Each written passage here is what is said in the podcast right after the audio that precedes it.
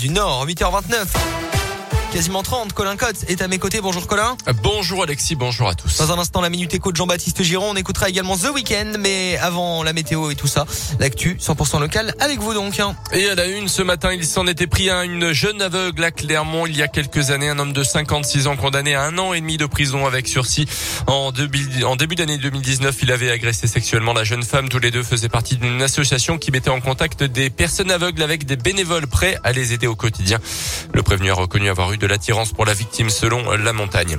La départementale 27 coupée toute la journée hier dans l'Olive Radois Forêt. Un camion citerne rempli de soude caustique s'est renversé dans un virage sur la commune du Brongeron dans le Puy-de-Dôme. Le poids lourd venait de Noir-Étable dans la Loire, se rendait sur le site de Sanofi à Vertolaille. La conductrice du poids lourd a été transportée au centre hospitalier de Thiers pour des examens. Des équipes spécialisées d'intervention risques chimiques et biologiques du SDIS du Puy-de-Dôme sont intervenues. N'ont constaté ni pollution ni odeur suspecte. C'était dans les tuyaux depuis quelques jours et c'est désormais officiel. Emmanuel Macron sera dans la région dans quelques jours. Le chef de l'État sera à Lyon dimanche et lundi. Il participera au dîner des chefs en marge du CIRA, le salon international de la restauration. Il présidera le lendemain la cérémonie d'installation de l'Académie de l'OMS à Lyon en présence du président de l'Organisation mondiale de la santé.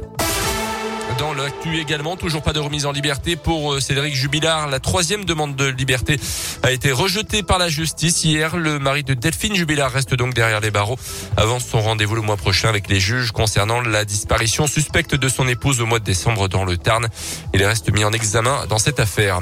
Ouverte depuis moins de 24 heures, la plateforme téléphonique et le site internet appelant les victimes d'inceste à témoigner a déjà recueilli des centaines de témoignages. Annonce du président de la commission indépendante sur le sujet.